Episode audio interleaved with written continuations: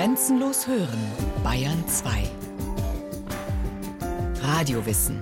Montag bis Freitag die ganze Welt des Wissens. Kurz nach 9 Uhr und 15 Uhr.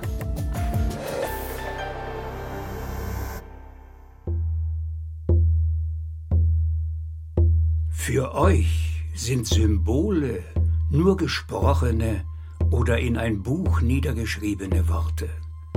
Für uns sind sie Teil der Natur, Teil von uns selbst. Die Erde, die Sonne, der Wind, der Regen, die Steine, Bäume, Tiere. Wir versuchen nicht, sie mit dem Kopf zu verstehen, dafür aber mit dem Herzen. Alle Tiere haben Mächte in sich, denn der große Geist wohnt in allen auch in der kleinen Ameise, in einem Schmetterling, auch in einem Baum, in einer Blume und in einem Felsen. Das ist so äh, typisch indianisch. Das Göttliche findet man nicht in einer kleinen Zelle und in einem Buch, sondern das Göttliche findet man überall und zwar am reinsten in der Natur. Unser Glaube wurde nicht in Glaubensbekenntnisse gefasst, noch jenen aufgezwungen, die ihn nicht annehmen wollten. Deswegen gab es auch kein Predigen, kein Bekehren, keine Verfolgung, ebenso wenig gab es Spötter oder Atheisten. Dem großen Geist ist diese Erde kostbar. Die Erde zu verletzen, heißt Gott zu verachten. Gott, der große Geist der Indianer. Manitou. Manitou? Unser Schöpfer heißt Big Egoin Tan. Er heißt Wakanda. Wakanda, wie die Dakota es nennen, oder Orenda, wie die Irokesen es nennen, oder diese Manitou-Kraft, wie es bei den Algonquien-Völkern heißt der Kulturanthropologe Dr. Wolf-Dieter Storl, dessen Forschungsschwerpunkt der Umgang verschiedener Kulturen mit der Natur, die Ethnobotanik ist, lebte mehrere Jahre bei den Medizinmännern der Northern Cheyenne. Man muss hier bei den Indianern vorsichtig sein, die alle nicht über einen Kamm zu scheren. Da sind mehr Sprachfamilien, also viel mehr Sprachfamilien, als es in Europa gibt und sehr viel verschiedene Kulturen. Man kann nicht einfach sagen, ja, die Indianer machen das oder machen das. Wir haben ein sehr vereinfachtes Bild von den Indianern heutzutage.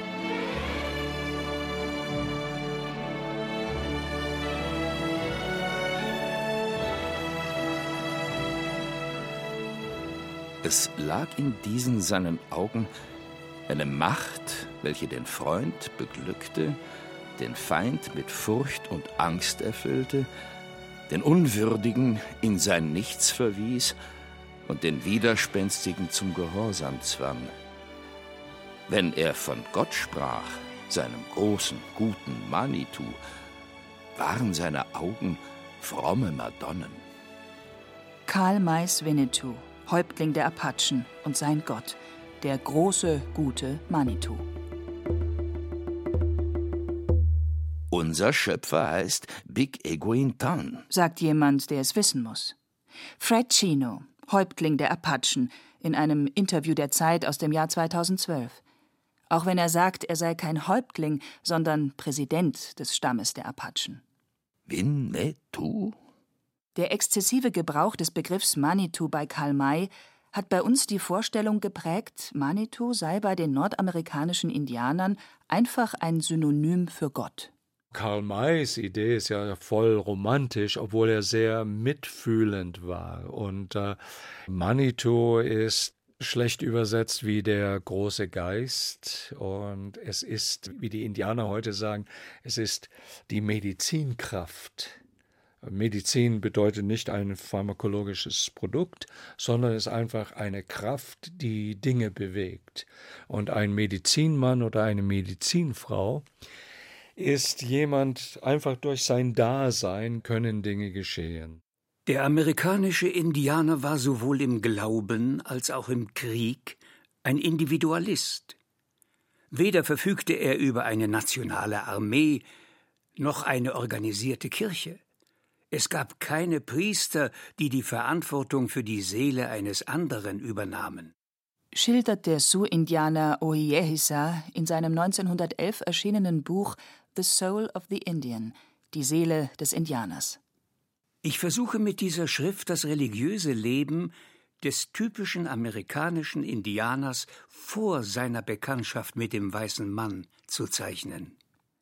Die Interpretation des Algonkin-Wortes Manitou als ein spirituelles Wesen, das über allen anderen Geistwesen steht, wurde von christlichen Missionaren bereits im 17. Jahrhundert propagiert, um die christliche Gottesvorstellung zu verbreiten. Bei vielen Stämmen waren sie damit erfolgreich. Die ersten Missionare, gute Männer, jedoch von epochenspezifisch beschränktem Horizont, brandmarkten uns als Heiden und Teufelsanbeter und verlangten von uns, den falschen Göttern abzuschwören, um dann das Knie vor ihrem heiligen Altar zu beugen. Manitou kann jeder Geist sein, ein Naturgeist, eine Vision oder das höchste Wesen. Man müsste also im Gegensatz zu unserer monotheistischen Gottesvorstellung statt von Manitou von vielen Manitus sprechen. Manitou ist das allumfassende Geheimnis. Die große Kraft, die in allen Wesen, Dingen, Erscheinungen und Taten enthalten ist. Er stellt also alle Energien dar, welche die irdischen Erscheinungen verursachen oder in Bewegung setzen. Wenn ein Indianer etwa einen Wolf als Manitou bezeichnet, dann weil Manitou zeitweilig dessen Form angenommen hat oder in ihm wirkt.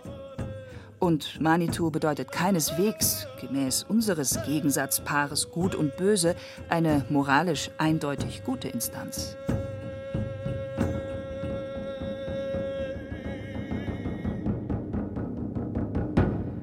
Manitou bezeichnet weder eine naturgesetzliche Macht ohne Bewusstsein noch einen personalen Gott. Das gilt sinngemäß auch für die Vorstellungen anderer Stämme als die der Algonkin. Die Lakota nennen den großen Geist Wakantanka. Ein Wesen zwar, aber mit zahllosen Gesichtern. Der Bison, der sturmgepeitschte Ozean, die Himmelsrichtungen, der Verstand. Wakan ist alles, was schwer zu verstehen ist. Wenn jemand etwas tut, das niemand versteht, so ist das Wakan. Dementsprechend war der erste Name, den die Lakota den ihnen noch völlig unbekannten Pferden gaben, Shunkawakan, unbegreiflicher Hund. Und Alkohol hieß nicht etwa Feuerwasser, sondern Niwakan, unbegreifliches Wasser. Die Irokesen wiederum nennen die unsichtbare Kraft des Universums Orenda, Meister des Lebens. Dieser ist aber eben nicht, wie die Europäer schnell unterstellten, der große persönliche Gott, sondern nur ein übernatürliches Wesen unter vielen. Wolf-Dieter Storl. Es ist nicht ein Gottesbegriff, wie wir es haben. Für die Indianer gibt es nicht einen Gott, der außerhalb ist, sondern die ganze Natur ist Ausdruck des Göttlichen. Manitou, Wakantanka, Orenda, etwas alles Erschaffendes? Etwas Lebengebendes, das weder männlich noch weiblich ist? Eine Weltseele? Versucht man, alle Kulturen der nordamerikanischen Indianer auf einen Nenner zu bringen, gelingt das am ehesten mit dieser pantheistischen Vorstellung. Angebetet wurde diese Kraft jedoch kaum. Das höchste Wesen, der Erschaffer der Welt, spielt in den meisten Schöpfungsmythen der Indianer eine eher untergeordnete Rolle. Nach dem Schöpfungsmythos der Sioux erscheint der große Geheimnisvolle nicht direkt, vielmehr bleibt er erhaben im Hintergrund. Die Sonne und die Erde, die jeweils männliche bzw. weibliche Prinzipien repräsentieren, sind die zentralen Elemente seiner Schöpfung. Die zündende Wärme der Sonne drang in den Schoß unserer Mutter der Erde, und so empfing sie und brachte Leben hervor, pflanzliches und tierisches. Zuletzt erschien auf geheimnisvolle Weise Ishnechage, der Erstgeborene. Dieser ging einsam seiner Wege unter den tierischen Völkern und verstand ihre Lebensweisen und Sprachen. Schließlich wurde der Erstgeborene der Sioux es müde, alleine zu leben.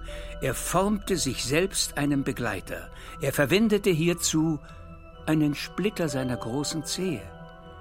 Dies war der kleine Knabenmann, der nicht als Erwachsener geschaffen war, sondern als unschuldiges, hilfloses Kind. Sein älterer Bruder war durch alle Stufen des menschlichen Heranwachsens sein Lehrer.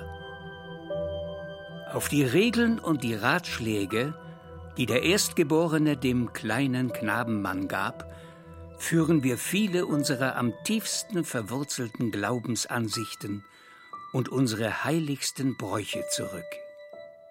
So schildert es Ohie Issa in Die Seele des Indianers. Mit verblüffenden Ähnlichkeiten, aber auch entscheidenden Differenzen zur biblischen Genesis.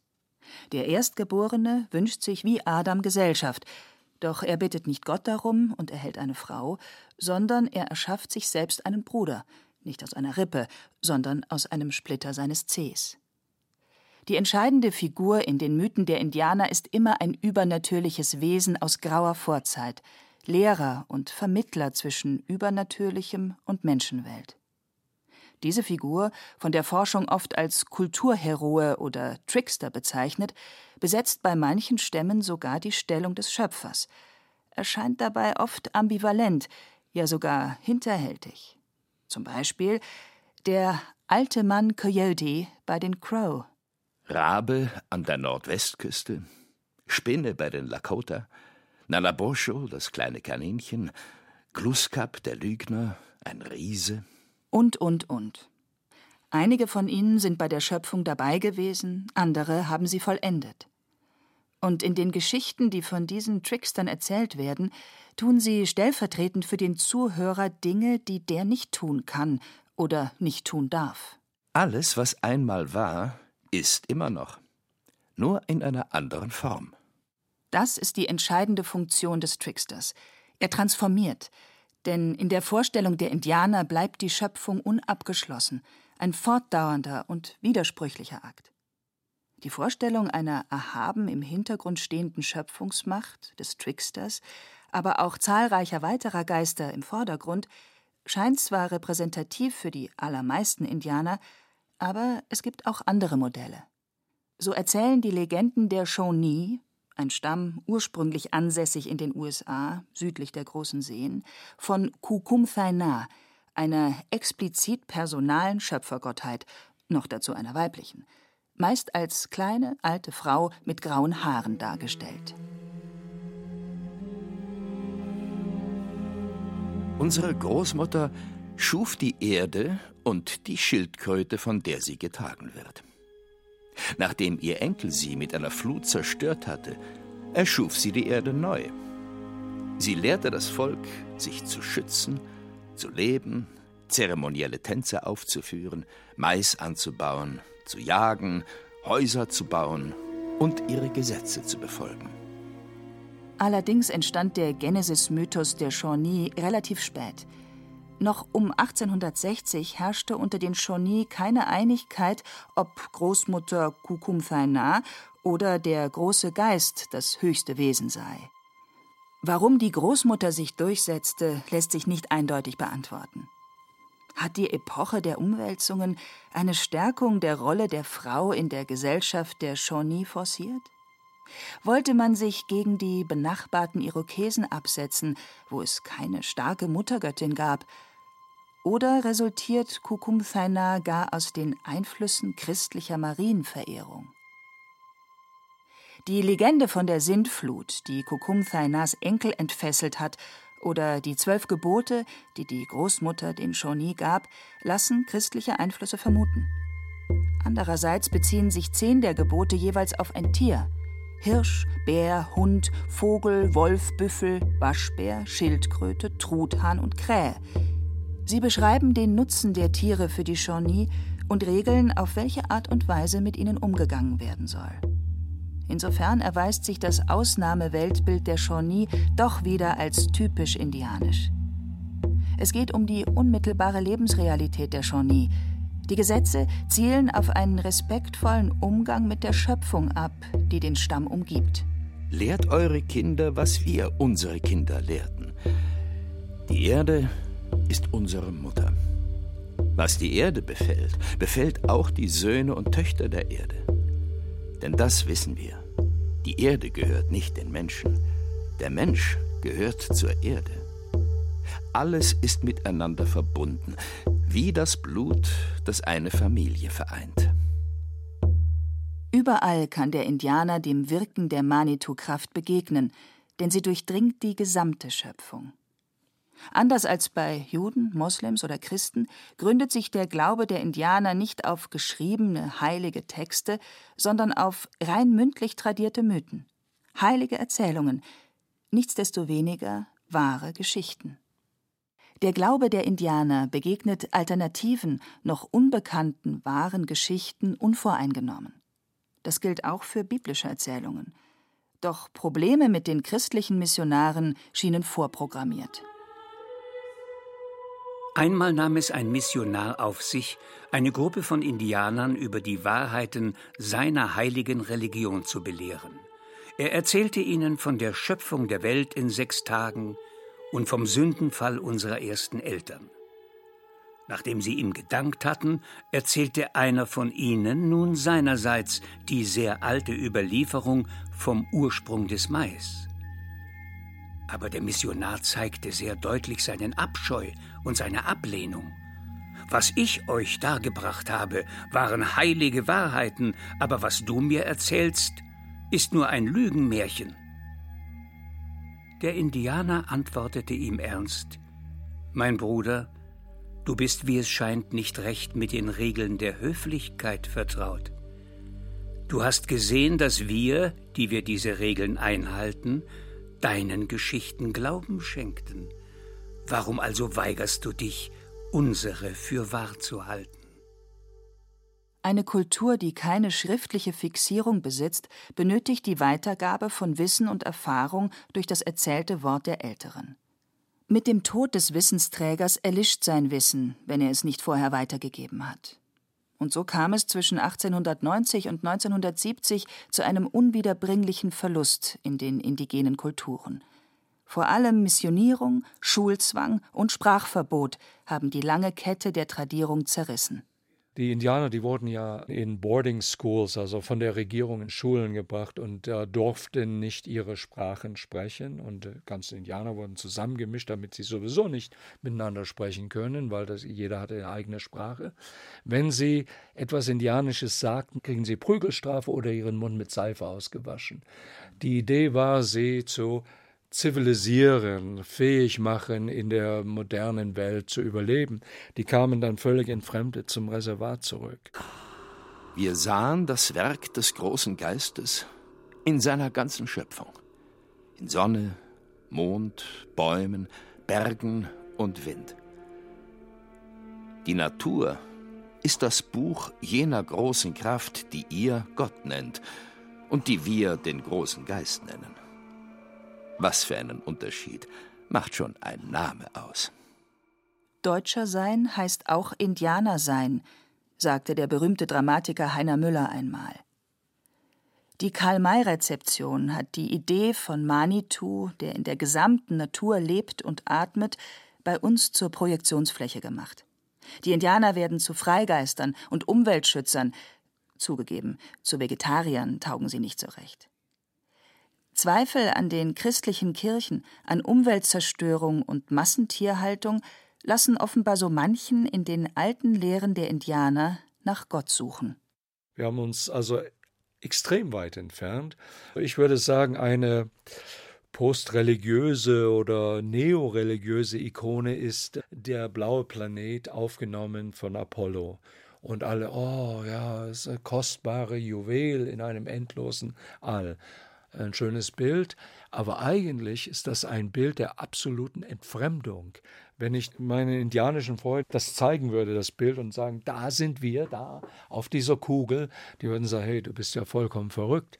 Schau, wir sind hier, der Boden unter deinen Füßen, der Himmel hier oben, die Pflanzen, da sind wir im Dasein. Das ist ja eine vollkommene irre Idee.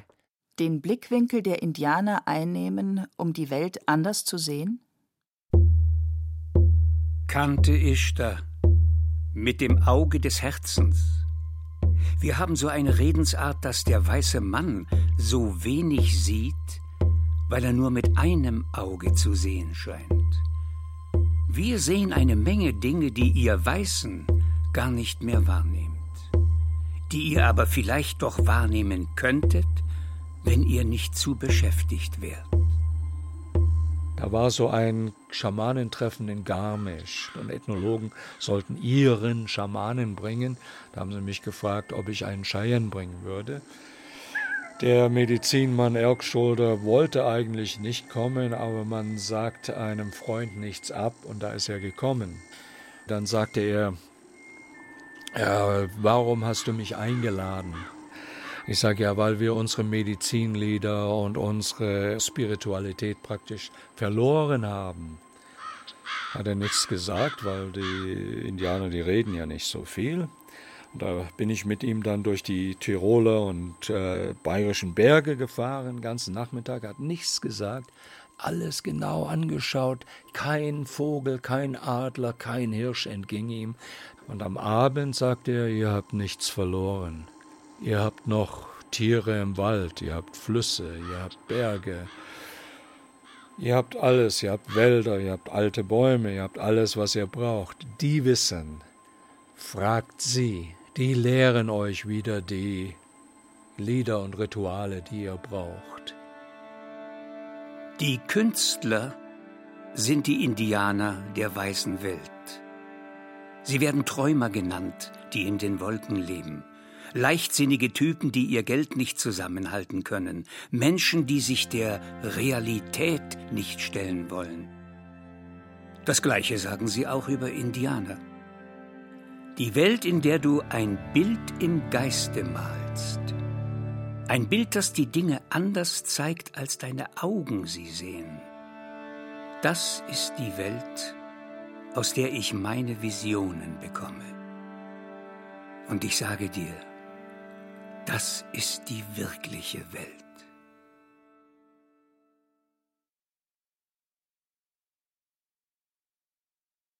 Sie hörten Manitou, der große Geist der Indianer von Frank Halbach.